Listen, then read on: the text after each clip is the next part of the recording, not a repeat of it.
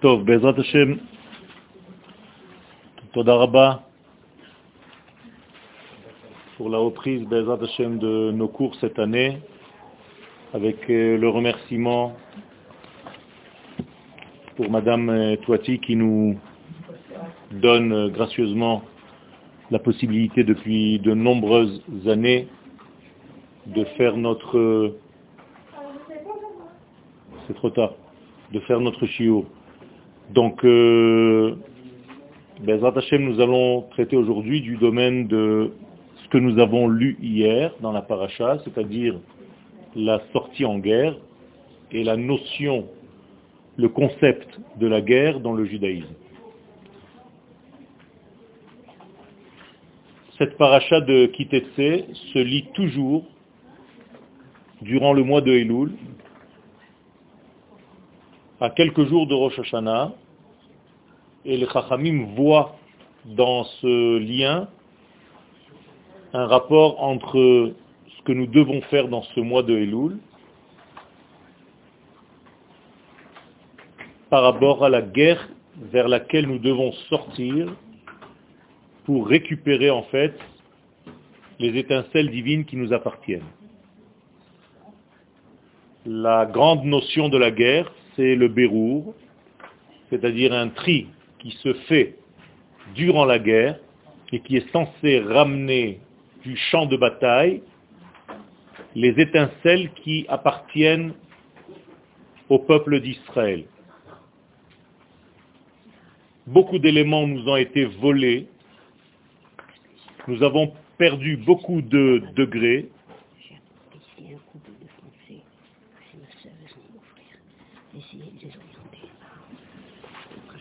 Et cette récupération fait partie donc du travail que nous devons faire et réaliser durant notre vie. On peut considérer d'une manière générale que notre vie est une guerre perpétuelle à partir du moment où notre neshama descend dans notre corps, il y a un combat avec les éléments de ce monde qui sont un petit peu étrangers à la neshama. La neshama se sent presque inadaptée au degré de ce monde. Et pourtant, c'est dans ce monde-là que la neshama vient récupérer en fait des forces qu'elle aurait perdu durant les événements de la vie. Lorsque nous fautons, nous ne faisons pas seulement quelque chose qui est contre la volonté de l'infini, béni soit-il, nous perdons des plumes. Et c'est comme si nous sortions de l'unité vers la dispersion. Il n'y a pas de faute sans qu'il y ait une dispersion de l'être. La notion de faute est une notion de dispersion. Sans dispersion, il n'y a pas de faute. Si on était capable de rester rivé sur l'unité première de notre être, on ne fauterait jamais. Chaque fois que nous fautons, c'est que nous avons quitté pour un instant, deux instants, une heure, deux heures, trois jours, cette unité divine qui est reflété par notre neshama. Et donc, en quittant ce degré d'unité, nous sommes immédiatement plongés dans un monde de dispersion le Zohar nomme Alma de Piruda, le monde de l'éparpillement, ce que vous connaissez dans un terme, mais vous ne savez pas sa traduction, la Avoda Zara. Avodazara, textuellement, ça veut dire le travail qui sème, qui éclate, qui explose les éléments. En hébreu, à l'infinitif, l'izrot. L'izrot, c'est éparpillé au vent. Donc Avodazara, la véritable traduction, c'est tout simplement l'éparpillement de l'être, l'explosion de l'être. Et donc la guerre est quelque chose de très très important, malgré le fait qu'elle ne soit pas quelque chose de voulu, de bien. Le peuple d'Israël a toujours été contre les guerres, toutes les guerres ont été forcées, en tout cas depuis notre retour sur la terre d'Israël, c'est le cas, toutes les guerres sont des guerres de mitzvah, des guerres de défense, et même notre armée s'appelle l'armée de défense, parce que tout simplement, on vient défendre notre peuple, et c'est là une clé essentielle dans l'armée israélienne, c'est qu'on ne sort pas en guerre par haine de l'autre, mais on sort en guerre par amour de notre peuple. C'est-à-dire que j'enseigne à mes soldats à aimer le peuple d'Israël et à vouloir défendre ce peuple-là et les éléments qu'il est censé porter à l'humanité. Besifro Oroth, dans le livre de Oroth, le livre des Lumières, Kouk le Rav Kouk nous écrit un enseignement très important qui dit la chose suivante lorsqu'il y a une grande guerre dans le monde, mit koach Mashiach, se réveille la force messianique.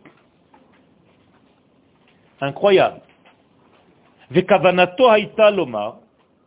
En réalité, il nous manque terme à ce que le Rav vient nous enseigner ici. C'est que même lorsqu'il y a une grande guerre dans le monde, même, là aussi se réveille le souffle messianique et la lumière messianique.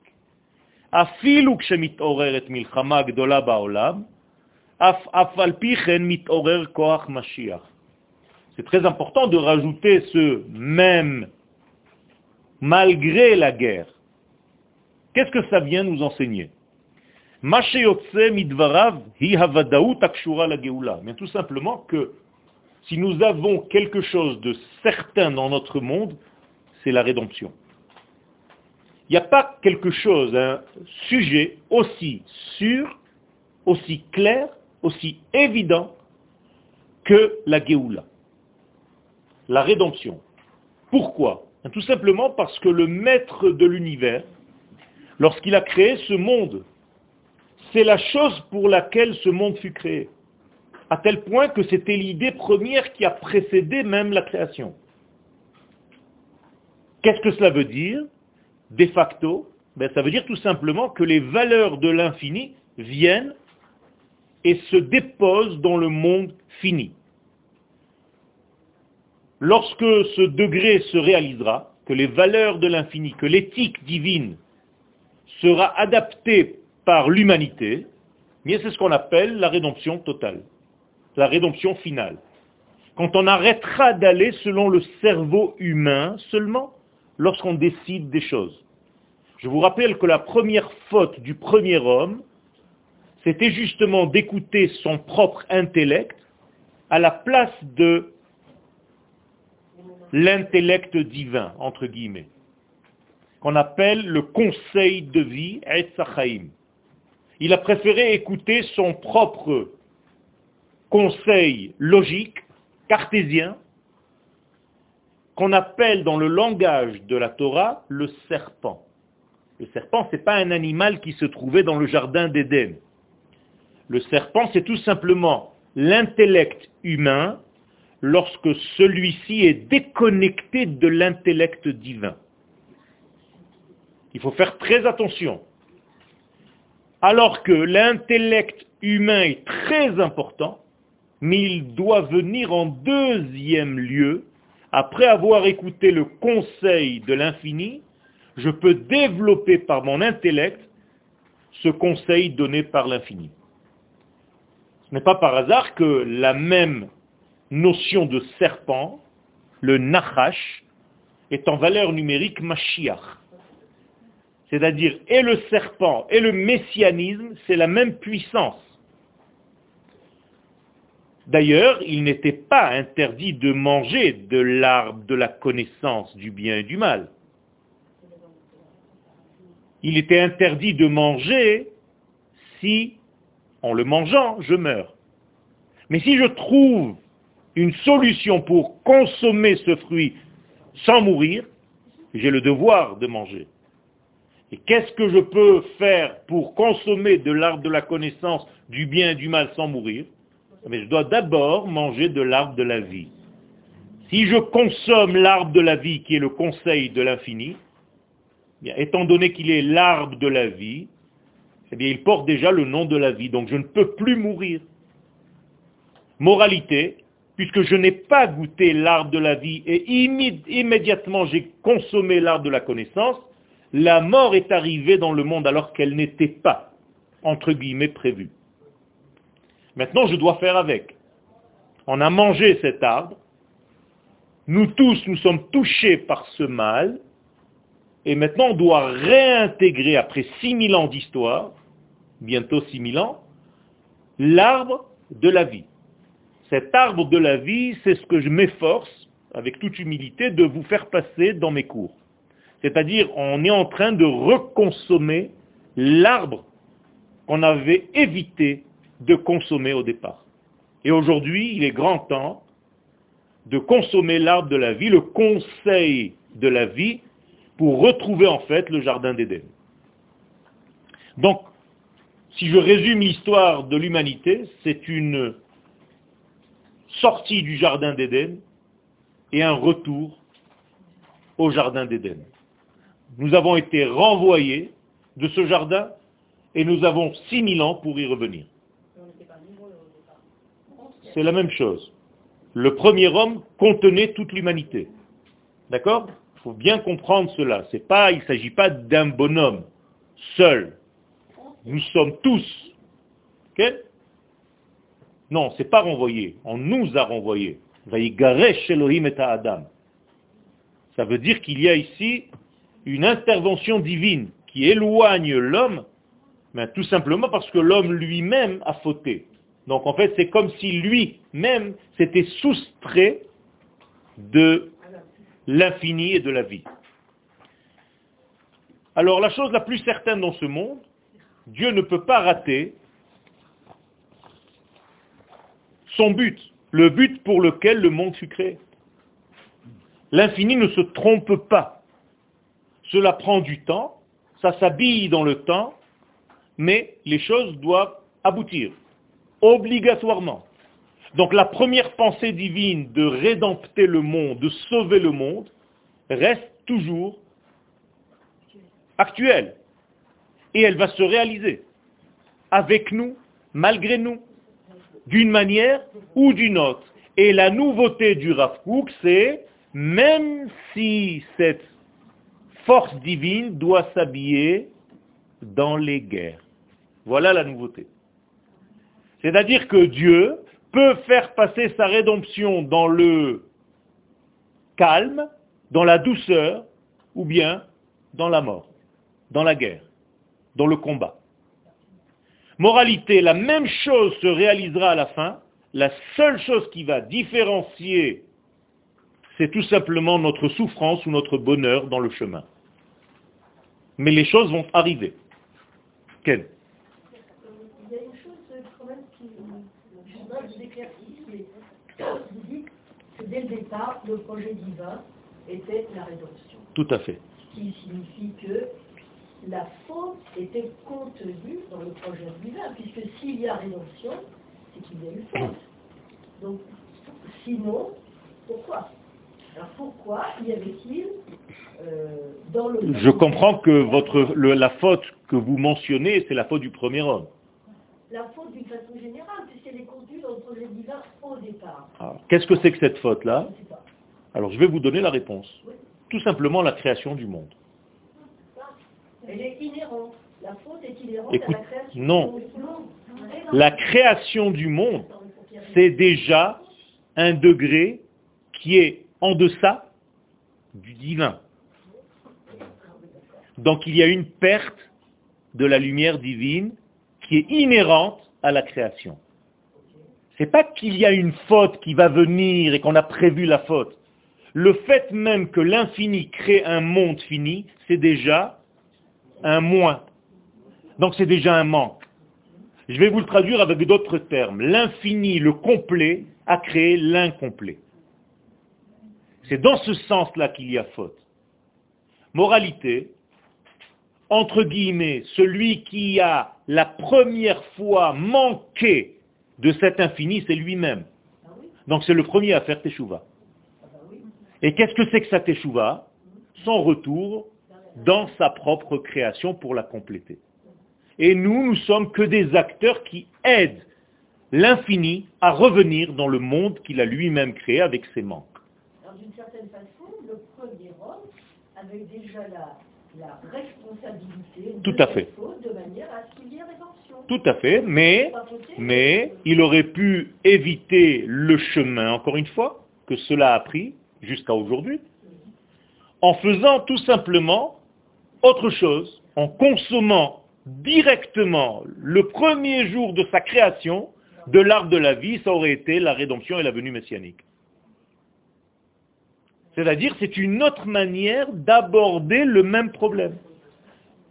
Mais comme nous sommes des hommes, et apparemment dans notre nature, notre intellect est toujours plus intelligent que la confiance que nous pouvons faire à l'infini, nous avons peur de ce que nous n'arrivons pas à appréhender, eh bien on préfère toucher et se reposer sur notre prise de conscience des choses. Alors on doit faire notre expérience divine sous forme humaine. Et donc, la reine de ce monde, c'est en réalité l'histoire de Dieu lui-même à travers les hommes. Et Israël, c'est le porte-parole, c'est l'acteur principal de ce film. Nous avons beaucoup de choses à faire. Donc, que dit le Rav Kook pour renforcer ce que je viens de dire dans Orotariya, c'est en gras, chez Sof Kol Sof, à la fin de tout, finalement, Ora Geoula Yenatseach et Kol. La lumière de la Geoula va gagner toutes les formes de noir qui se trouvent dans ce monde. Avec les termes que nous avons déjà utilisés, la lumière divine va combler tous les manques. D'accord? Et toutes nos souffrances proviennent de ces manques plus ou moins ressentis par nous. Vous avez tous envie d'une seule chose, de sentir cette complétude à l'intérieur de vous-même. Cette entièreté, même si ça n'existe pas en français ce mot. C'est-à-dire vous avez besoin de sentir ce plein. C'est pour ça qu'il y a une forme de respiration qui est, quand tu as envie de combler, et chez nos frères du Moyen-Orient, à chaque fois que quelqu'un a un soupir comme ça, on lui dit Smellah. C'est-à-dire, toute ta vie, tous les manques sont comblés dans ce que tu as envie de compléter.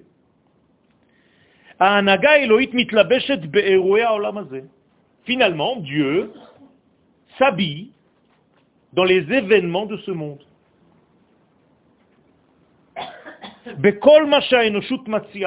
Et c'est l'humanité qui va donner le vêtement dans lequel Dieu va s'habiller. Quelle est la forme de vêtement que nous pouvons offrir à Dieu? Eh bien, tout ce que nous faisons, ce sont des vêtements pour lui. Ma pensée, mes paroles, mes actes, Dieu chevauche sur tous ces éléments. Vous comprenez que si je me conduis d'une manière éthique, il y a plus d'éléments divins qui descendent et qui s'habillent dans ces actes que je fournis. Et l'infini peut se déposer de plus en plus sur terre. Inversement, lorsqu'une personne parle mal, lorsqu'elle agit mal, lorsqu'elle pense mal, eh bien ce sont des vêtements qui en réalité sont aussi porteurs d'un message. Mais le problème, c'est que ça arrive avec douleur. Mais Dieu utilise tout ce que tu lui offres. Un exemple très clair pour que vous compreniez. Il y a une Torah pour un tzaddik. Mais il y a aussi un Torah pour un tueur. Comment est-ce possible Que la Torah a donné des lois de vie pour quelqu'un qui a tué? Mais tout simplement, lorsque quelqu'un a volé, il y a des halachot qui concernent le voleur. Ça veut dire quoi? Eh bien que Dieu utilise même le voleur avec ses actes pour apparaître sur terre. Mais ça apparaît d'une manière négative, douloureuse. Donc il n'y a rien qui peut arrêter en fait le flux divin dans ce monde. Quoi que vous lui fournissiez comme vêtements, il va s'habiller dans ses vêtements et il va faire sa géoula à travers les vêtements que nous lui donnons. Même si ces vêtements sont des guerres. Alors qu'est-ce qui précipite sa venue? C'est la milchama Non, ou, au contraire. La milchama, c'est ce qui retarde le plus. Mais Akadosh Baruch Hu va utiliser ces éléments. Comme nous avons dit tout à l'heure, si Adam Arishon avait utilisé d'autres moyens, d'autres vêtements, pourquoi on dit qu'il a perdu ses vêtements? Quels vêtements a-t-il perdu? Les vêtements de lumière. Mais il a immédiatement reçu des vêtements de peau. En hébreu, ce pas des vêtements de peau, c'est des vêtements d'aveugle. River, c'est or, c'est les mêmes lettres. Ça veut dire qu'en réalité, l'homme est devenu aveugle alors qu'il était clairvoyant. C'est ça tout simplement. Est-ce que Dieu va utiliser cet aveugle? Oui. Mais ça sera comme un aveugle.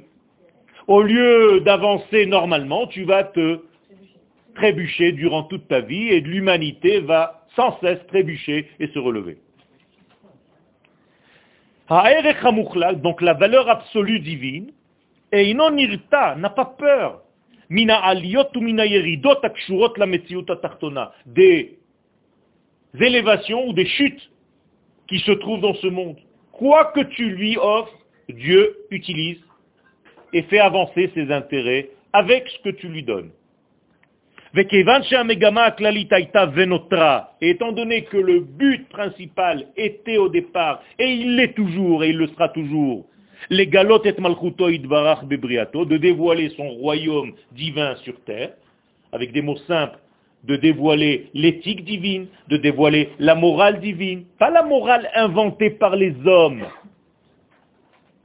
C'est ça nos problèmes aujourd'hui. Aujourd'hui, tu demandes à quelqu'un qu'est-ce que c'est que être moral, eh bien, il va te faire une liste. Mais ce ne sont pas les valeurs que l'infini décide. Aujourd'hui, on peut penser être moral et être anti-moral. Parce qu'on n'est pas selon les critères de l'infini. C'est seulement selon ma pensée humaine. Donc je peux me tromper sans cesse. Si la Torah en clair n'avait pas donné, n'avait pas été donnée au peuple d'Israël au mont Sinaï, eh bien, le monde aurait été dans une grande obscurité. Nous sommes les seuls à avoir reçu en prophétie les valeurs de l'infini. Et nous sommes donc les porteurs de ces valeurs-là pour que le monde puisse vivre selon ces valeurs. Donc nous sommes là pour le bonheur du monde. Mais étant donné qu'on est mal compris, eh bien on nous bafoue. Et toutes les guerres qui sont contre Israël, puisque notre sujet c'est la guerre, ce sont des guerres contre le dévoilement de Dieu sur terre. C'est tout. Quand un ennemi nous balance une fusée sur la tête, il balance une fusée sur l'éternel lui-même, sur ses valeurs. On ne fait pas trop mal notre travail, puisque grâce à Dieu, nous avons une évolution extraordinaire. Et si je regarde les 6000 cases de ce monde, de ces 6000 ans, on est pas mal avancé. On est déjà arrivé sur notre terre. La plupart de nos frères sont déjà ici. Il manque encore quelques-uns qui sont retard à terre. Je peux me permettre, je ne suis pas francophone de naissance, donc je joue avec les mots. D'accord? Et moralité, il y a des... Comment je vais dire en français? Des retardements et des retards pris sur notre réel Géoula qui est en train d'avancer. Et malgré ça, on réussit. Alken, c'est pourquoi, en shum baolam, conclusion première, il n'y a aucune force au monde, si vous voulez des textes, il y en a ici, qui puisse annuler la pensée de la délivrance finale. La chose la plus sûre dans votre vie, c'est que la Géoula va être là. C'est difficile à comprendre. Regardez, quand je vous dis ça, vous êtes en train de vous dire à l'intérieur, mais attends, la chose la plus sûre, c'est toute la panique. La chose la moins sûre, c'est la Géoula. Et je suis en train de vous dire l'inverse. Pourquoi? Parce que notre pensée, notre manière de voir n'est que superficielle. Et lorsque vous voyez ce qui se passe aujourd'hui dans le monde, vous vous arrivez tout simplement à une conclusion, c'est impossible que Dieu puisse révéler sa lumière avec ce qui se passe ici. Qu'il utilise les vêtements actuels. Eh bien, détrompez-vous. Akadosh Baruch utilise n'importe quel vêtement et ça se réalisera, c'est en train de se réaliser sous nos yeux.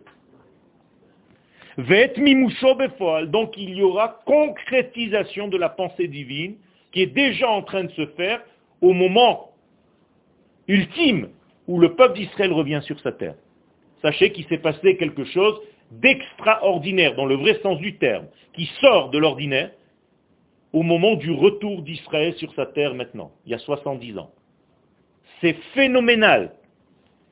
C'est une révolution que nous attendions depuis des millénaires. Et malheureusement, on s'habitue. Regardez. On peut encore se permettre d'habiter ailleurs. Alors que ton arrière-arrière-grand-père ne rêvait que de ça. Et au moment où ça arrive, tu te dis, ouais, finalement, bon, ça va, je peux continuer à être un petit peu là-bas. Pas très grave. C'est très grave. Vous ne comprenez pas combien c'est grave. Malchutoid Barach, la royauté divine, Kshura le Mashiach. Pour qu'il y ait roi Mashiach, il faut qu'il y ait en réalité Israël sur sa terre. Car on ne peut pas ériger, on dit ériger, un roi dans le peuple d'Israël en dehors de la terre. Vous savez ça ou pas? C'est une loi. Il y a trois mitzvot qui ne sont pas réalisables à l'extérieur de cette terre. La première, c'est d'ériger un roi. La deuxième, c'est de terminer toutes les guerres par la dernière guerre, celle de Amalek. Et la troisième chose, c'est de construire le Beth Amikdash. Ces trois éléments ne peuvent pas être à l'extérieur, ne rêvez pas. Donc il ne peut pas avoir un roi Mashiach, ni en France, ni aux États-Unis, ni ailleurs. Le roi Mashiach doit venir de cette terre. Parce qu'il doit être roi. Il peut naître ailleurs. Mais il doit être roi. Pour être roi, il faut une terre, parce qu'il faut un peuple. Or, il n'y a pas de notion de peuple en dehors de cette terre. C'est des communautés, c'est pas pareil.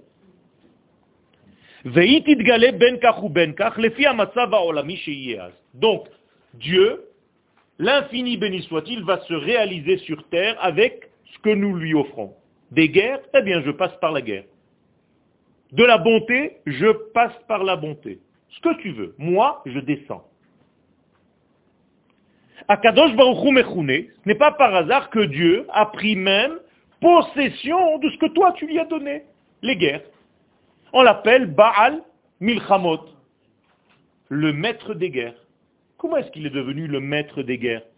Eh bien, je vous l'ai dit.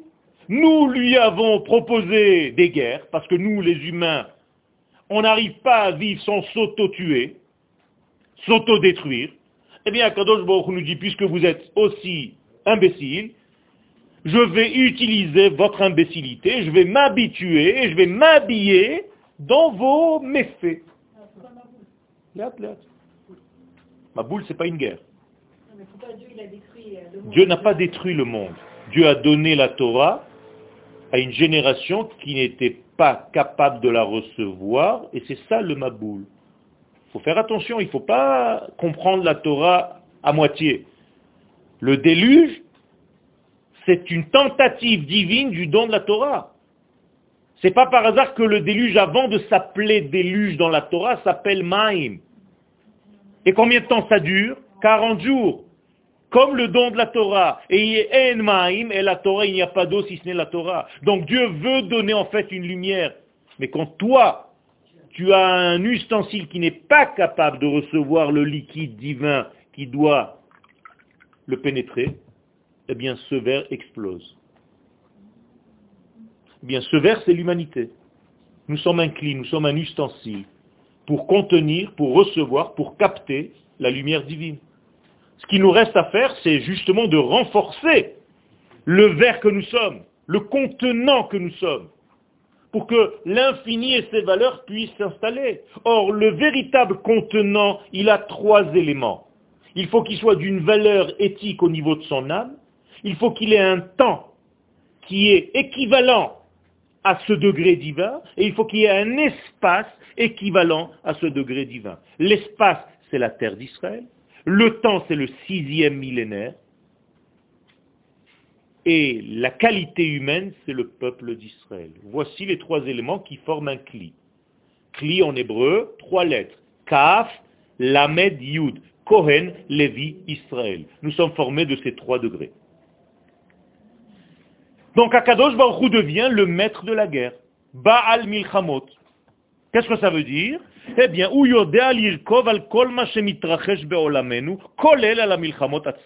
Eh bien, il chevauche les guerres. Tu lui as donné un cheval pour arriver sur terre, il s'appelle la guerre. Pas de souci.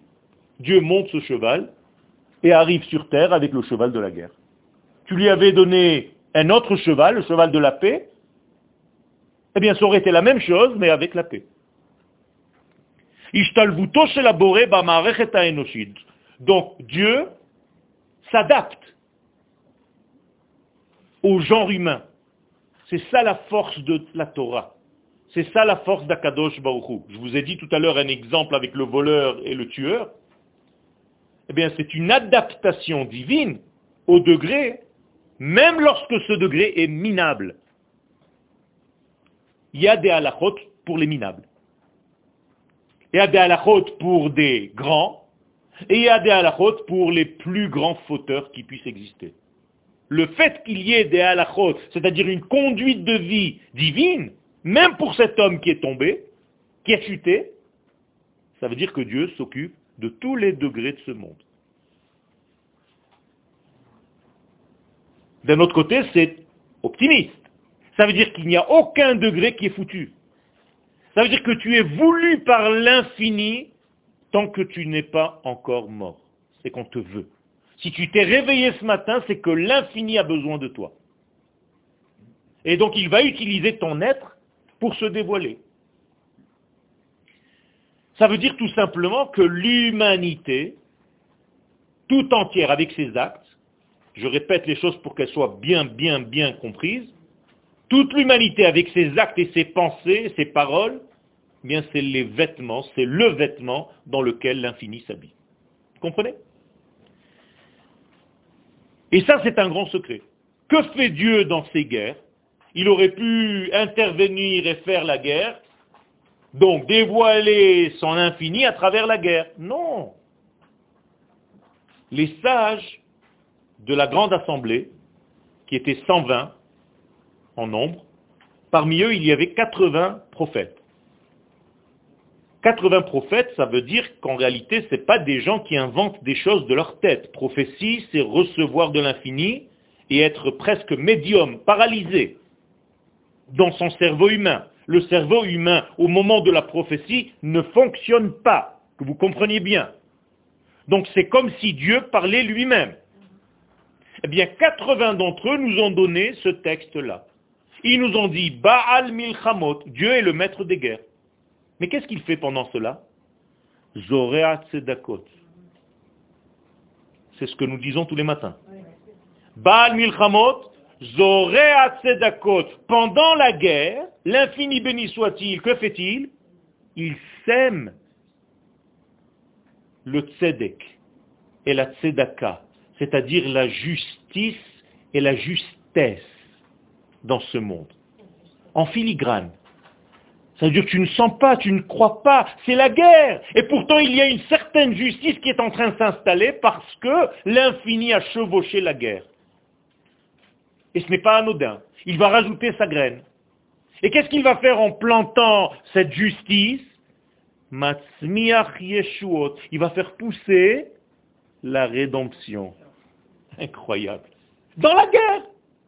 Alors que toi, tu imaginais qu'il allait le faire dans la paix, eh bien, même quand il est Baal Milchamot, il est Zoré Atzedakot, il est Boré Yeshuot, Matzmiach Yeshuot, et Boré Refuot. Et en plus de ça, il va soigner le monde qui est tombé malade suite à la guerre. Mais si Dieu ne se dévoile pas dans la guerre, si je m'imagine 66, alors où? Si vous appelez ça pas dévoilement, On n'a pas besoin de tout ça. Toutes les guerres, alors c'est pour nous? c'est tout simplement nous qui décidons de la manière dont il se dévoilera à travers nous. Même vous en particulier. Rosh Hashanah, dans deux semaines, vous allez être assise à la synagogue pour quoi faire? Mais pour décider quelle qualité de canal, vous, madame, vous voulez être pour la prochaine année. C'est tout. Si je veux être un canal vert, je vais vous donner juste une couleur, eh bien Dieu se dévoilera en vert dans le monde à travers moi. Vous avez compris la, nuance? Si vous avez envie de continuer votre manière de vivre, eh bien il continuera à se dévoiler à travers votre manière de vivre. Et ça peut être aussi de la souffrance. Pourquoi? Parce que quand le flux passe, s'il y a quelque chose qui gêne, eh bien ça fait mal. Donc la personne doit se poser les questions, pourquoi lorsque Dieu me traverse pour se dévoiler dans le monde, j'ai mal Ou bien j'ai bien? Vous comprenez comment ça marche? Mais c'est la même chose au niveau des nations, j'élargis tout simplement. Et c'est pour ça que nous disons, pendant Rosh Hashanah, Eizo le Shalom, Eizo le Milchama, Dieu va se dévoiler par plein de nations, par plein de degrés. Mais ça dépend de ce que la nation en question va offrir. Tu veux te battre, eh bien Dieu va s'habiller dans la guerre. Et avec cette guerre-là, il va faire tout avancer. Comme si ils s'en fichaient complètement. La souffrance n'est que pour toi. Parce que finalement, c'est nous les kelim, c'est nous les ustensiles. Donc, il est même en train de semer des médications, des médicaments pour ceux qui ont été traumatisés par cette guerre-là. Et on l'appelle Adon Haniflaot. Je vous con- continue le verset. C'est tout un verset que nous disons à la prière. Il est Adon Haniflaot, c'est-à-dire le maître des choses incomprises par l'homme. Pourquoi? Nifla, ça vient du mot pélé. Pélé, c'est quelque chose qu'on ne comprend pas. Péléphone. Tiens, Tu parles avec euh, quelqu'un dans un système cellulaire. Si on avait dit ça à ma grand-mère, la pauvre, même maintenant, il y a des gens qui ne comprennent pas ce que ça veut dire. Et même vous, vous faites des numéros, vous ne savez même pas comment ça se passe. Et vous arrivez de l'autre côté de la planète, ça va Maurice? Et si tu te trompes d'un chiffre, tu tombes sur Mohammed. Il n'y a rien, c'est fini. Ça ne pardonne pas, c'est incroyable. C'est tellement précis. Alors imaginez-vous quand vous parlez à l'infini, béni soit-il, et que vous ne dites pas les mots comme il faut les dire. C'est important. C'est comme si vous n'utilisiez pas les chiffres à bon escient. Alors à la fin de ton chiffre à 10 chiffres, tu as mis un 0 à la place du 1, ça va Ben non, c'est Mohamed à la place de Prosper. C'est incroyable. Klomar, Donc ça nous dépasse. Comment Dieu peut apparaître dans ce monde dans des éléments paradoxaux? On dit comme ça? Paradoxal? Non,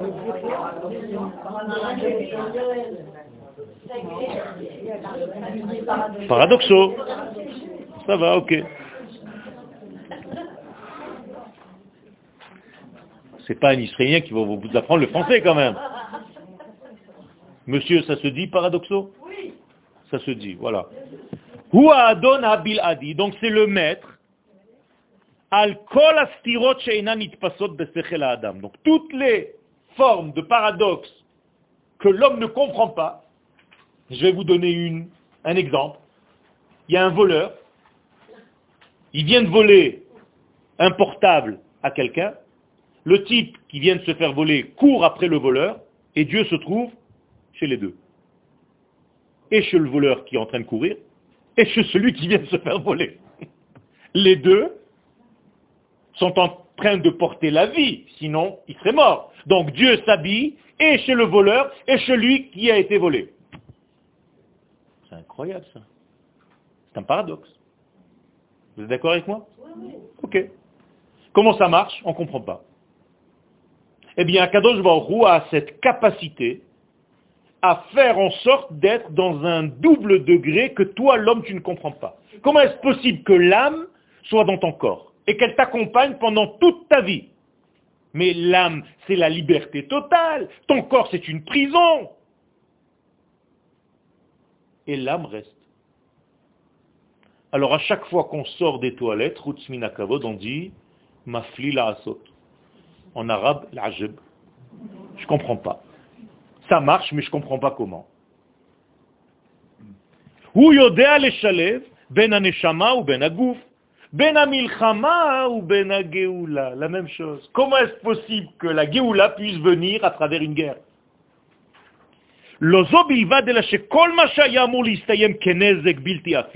Plus que tout ce qu'on vient de dire. Ça aurait dû se terminer en catastrophe, les guerres.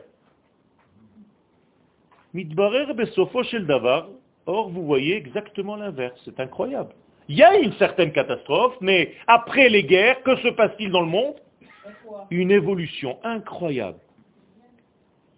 Et c'est la conclusion de ce fameux verset que nous ont laissé les prophètes de la grande assemblée il renouvelle à travers la guerre du début le monde comme s'il venait d'être recréé à cet instant-là. Incroyable. Donc Akadosh Baruch c'est une puissance incommensurable. On ne peut pas lui donner de mesure. Mais moi maintenant, moi, je suis un homme, je n'ai pas cette capacité divine. Quelqu'un vient m'attaquer. Qu'est-ce que je dois faire? Me défendre. Je dois le tuer. D'accord? Si quelqu'un vient me tuer, je dois le tuer avant qu'il ne me tue. Ben, c'est pas évident.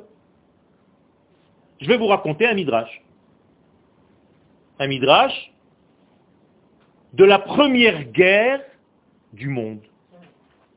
Caïn et Abel. Caïn et Evel, première guerre de l'humanité. Incroyable. ישנו מדרש מפורסם בראשית רבה, העוסק במלחמה הראשונה שהייתה בהיסטוריה האנושית כולה, מלחמת קין והבל. Alors vous, vous avez l'impression que vous connaissez la guerre entre ces deux hommes. Vous ne la connaissez pas. Je vais vous raconter maintenant quelque chose ici. Vous allez nous dire, ah bon On va voir. המדרש יודע לספר לנו nous savons tous que Caïn voulait, voulait, voulait, avant qu'il ne le tue, voulait le tuer. C'est-à-dire il y avait préméditation de tuer son frère Hevel. Ok.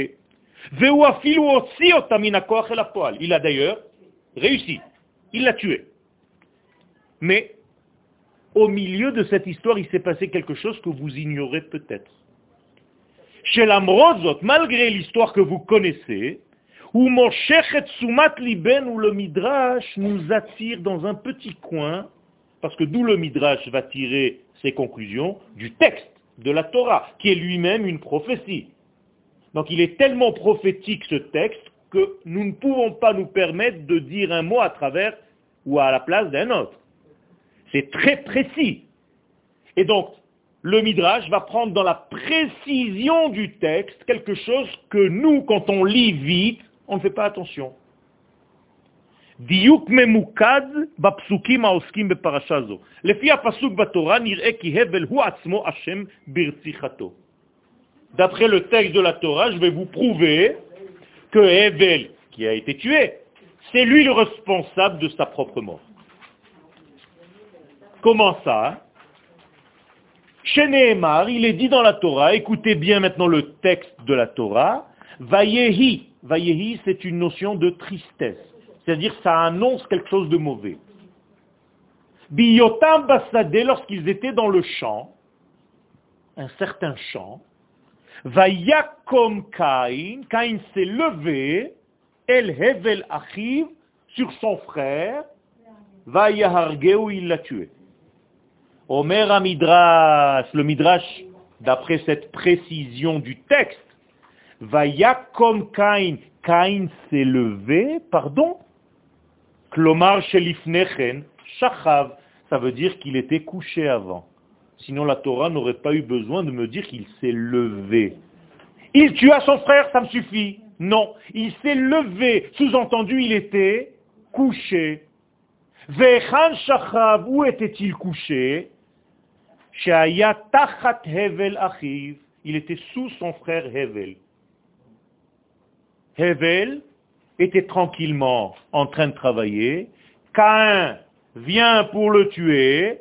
Hevel connaît la mitzvah de quelqu'un qui vient me tuer. Qu'est-ce que je fais? Eh bien, je le prends et je le mets en dessous avant de le tuer. Donc le tueur était maintenant en position de faiblesse. Et celui qu'on voulait tuer, Hevel, était au-dessus de son frère. Alors comment se fait-il qu'il a réussi à se relever, Caïn, et tuer son frère? Vous avez compris la question? Ok. mishum haba Pérouche. Écoutez bien, ce midrash, il est exceptionnel. Hevel.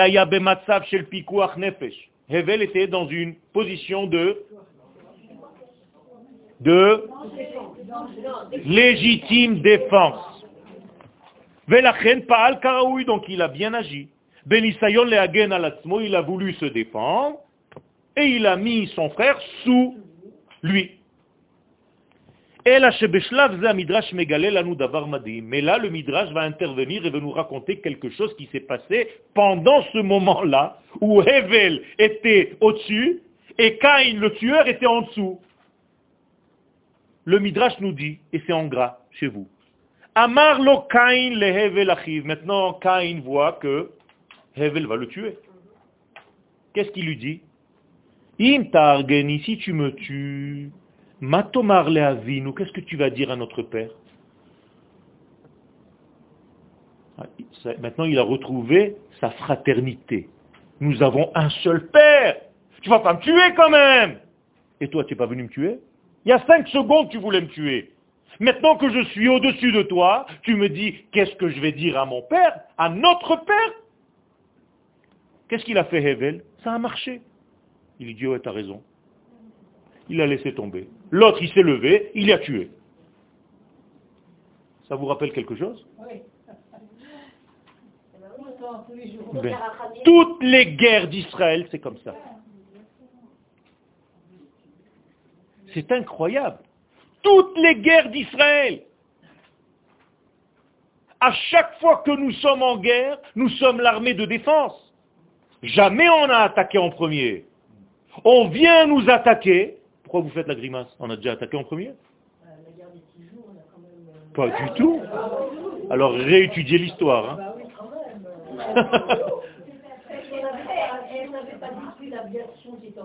Mais quand est-ce qu'on l'a détruite? Quand on a commencé à nous attaquer On n'est pas sorti un beau jour pour aller attaquer. Ah ben, c'est ce que je suis en train de dire. Eh, c'est ce que je suis en train de dire. Donc c'est une légitime défense. Donc on est attaqué. Donc toutes les guerres d'Israël, ce sont des guerres de mitzvah. Donc on nous attaque. Deux jours après, trois jours après, cinq jours après, peu importe. On est au-dessus de notre ennemi. Notre ennemi est en dessous. Et qu'est-ce qu'il commence à dire? Pousse. On peut faire un pourparler on peut arrêter un petit cessez-le-feu, j'ai envie de te parler, j'ai envie de te raconter des choses. Tu sais, on a les mêmes pères, on a le même on est des cousins.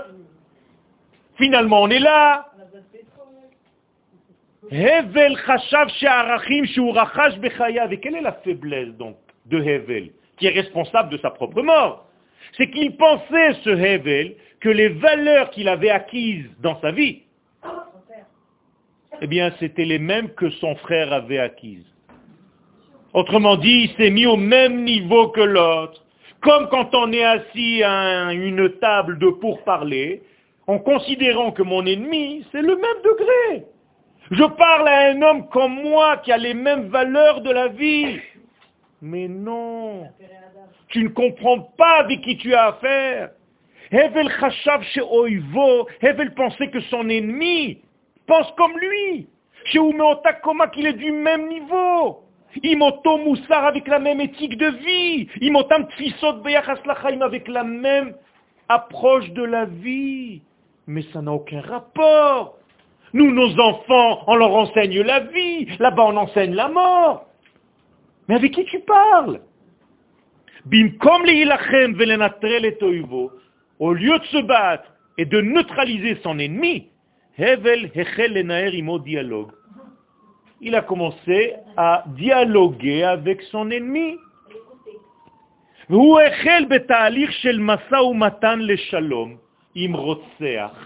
Il a fait tout simplement un pourparler de paix avec un assassin. C'est bizarre hein, quand même. Hein. Qui a d'ailleurs reçu, cet assassin, le prix Nobel de la paix.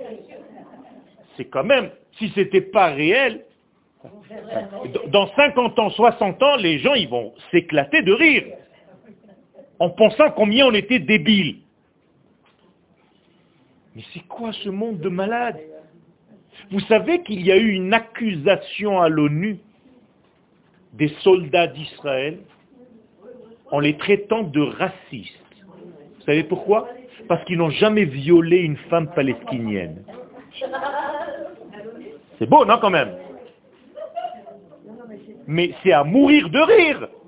Ça veut dire on me traite de raciste parce que j'ai une éthique de vie, je ne viole pas une femme palestinienne, au lieu de me dire, mais c'est extraordinaire, on me dit non, tu es un raciste, tu aurais dû la violer. Mais c'est quoi ce monde de malades? Quelque chose de très important que je n'ai pas oublié de vous dire. Ce combat entre Caïn et Evel, il était où Sur le mont du Temple. C'est-à-dire c'était la première guerre de l'histoire sur Jérusalem. Vous ne saviez pas ça? Le Sadé, c'est la Shrina, c'est le mont du Temple. Les Chachamim nous disent qu'ils se battaient. Qui allait garder ce mont du Temple? Ça me rappelle quelque chose quand même. Je suis en train de vous dire qu'en réalité, la dernière guerre de l'histoire, c'est en réalité la première guerre de l'histoire. C'est maintenant. On est à l'aboutissement. Au secours. Il faut, selon la Torah et pas selon la logique humaine, comprendre le, le défaut, la faiblesse de ce Hevel. Comment a-t-il laissé, après une légitime défense, l'autre le manger? Et l'humanité tout entière se laisse manger de cette manière. Baal Mishkach, n'oublions pas, Kiota Milchama Sheitfatra Ben Kain Ben Hevel al territoria. C'était une guerre sur un territoire. Al Mekom Amigdash, sur l'endroit sur lequel le temple de Jérusalem allait dans le futur être construit. Extraordinaire. La première guerre était autour de Jérusalem. La dernière guerre est encore une fois concernant Jérusalem. Romer le Marshava.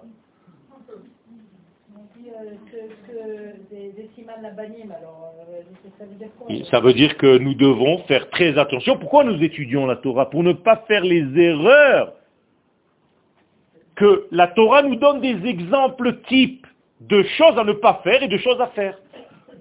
Mais si tu n'étudies pas profondément la Torah, tu ne peux pas arriver à ce midrash. Tu vas lire, tu vas lire le texte, tout simplement, il y avait deux hommes, deux frères, un il a tué l'autre, il va te dire, oh là là, c'est quand même une catastrophe, la moitié de l'humanité a été tuée.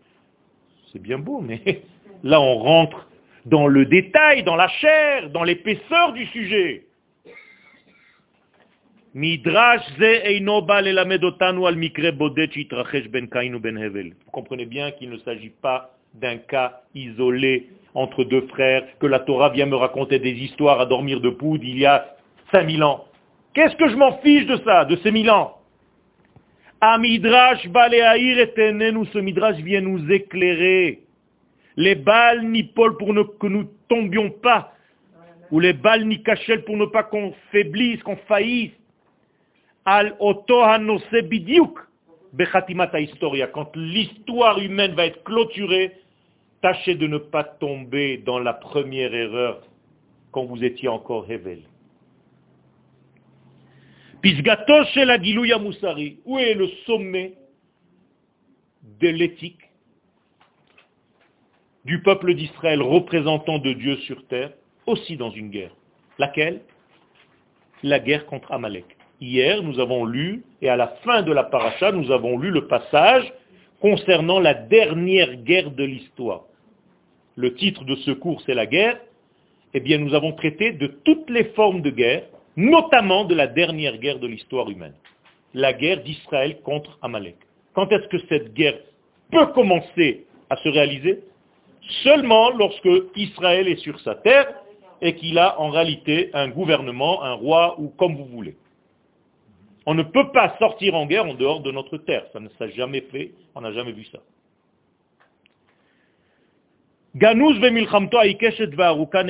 Donc nous sommes dans la dernière guerre contre Amalek. Qui est Amalek?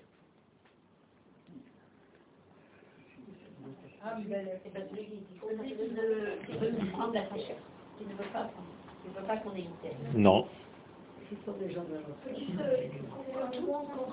Non. Vous êtes trop religieux.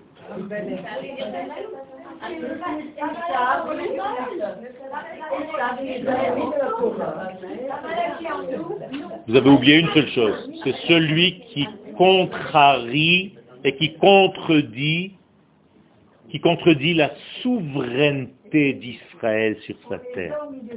Pas la terre, qu'il n'y ait pas de gouvernement juif sur cette terre. C'est ça, Amalek.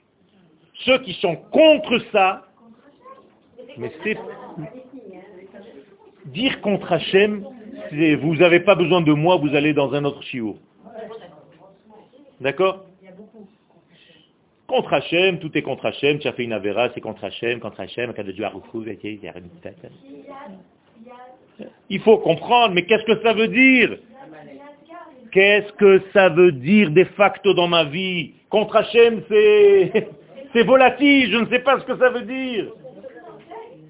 C'est écrit dans le texte. La Torah orale vient nous raconter ce que je suis en train de vous dire. C'est celui qui est contre le fait d'avoir une souveraineté, pas d'habiter la terre. Habiter la terre, ça ne suffit pas. Quand tu habites la terre d'Israël et que tu n'es pas sous souveraineté juive, tu n'habites pas la terre d'Israël. Vous saviez ça? Tu ne réalises pas la mitzvah d'habiter la terre.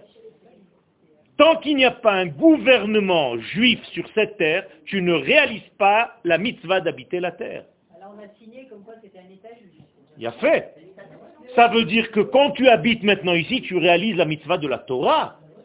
Mais si tu allais maintenant dans une ville où il y a une autre souveraineté qu'une souveraineté israélienne, tu dois faire quoi? Déchirer tes vêtements. Vous saviez ça? Tu es en deuil en Israël, mais qui n'est pas sous souveraineté. Achata mitzvot, העיקריות שישראל מצווה עליהן בכנסותו לארץ מינויו של מלך עם מחיית זיכרונו של עמלק מן העולם. Après avoir érigé un roi, la première des choses, c'est sortir en guerre contre ce Amalek. יש לחנך את הדורות לצורך הקיים בניקיונו של העולם.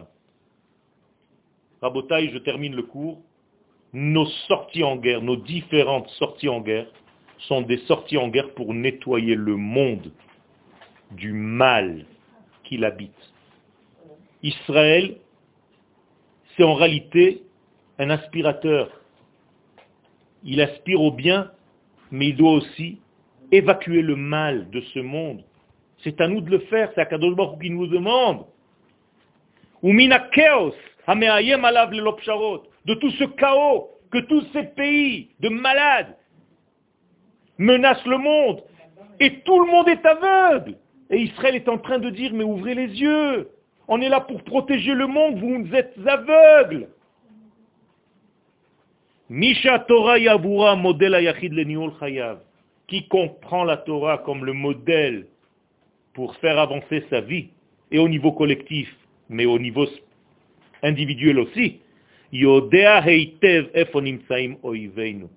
Doit pas se tromper, il doit savoir exactement où se trouvent ses ennemis. Arrêtez de faire n'importe quoi avec tes ennemis. La Torah nous dit qu'il faut les définir en tant qu'ennemis. Tant que tu n'as pas défini l'ennemi ennemi, tu ne peux pas te battre contre lui.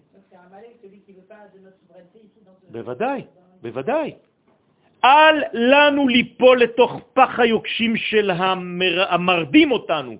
Ne pas nous endormir dans ce, dans ce piège qui vient nous endormir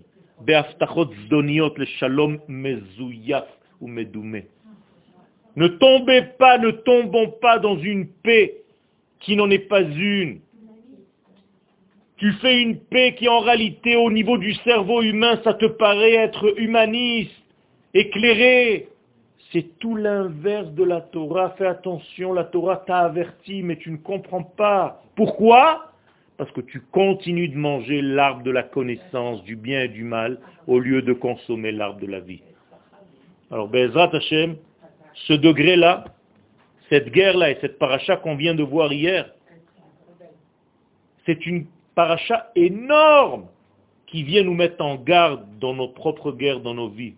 Faites attention à vous-même au niveau individuel de ne pas tomber dans des erreurs qui vous attirent vers d'autres rives qui ne sont pas les vôtres. Revenez à votre identité.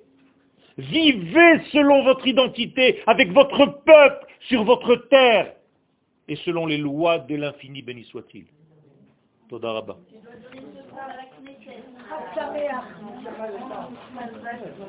On vous voit encore avant, avant, avant... Quelqu'un.